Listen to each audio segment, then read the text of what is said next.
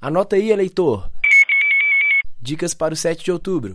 Para o eleitor que não vai poder votar, seja no Brasil ou no exterior, é necessário preencher o formulário de requerimento de justificativa eleitoral, que está disponível nos postos de atendimento ao eleitor e, no dia da votação, nos locais de votação ou de justificativa. Para mais informações, visite o site do TSE, tse.jus.br. Você ouviu? Rádio Terceiro Andar.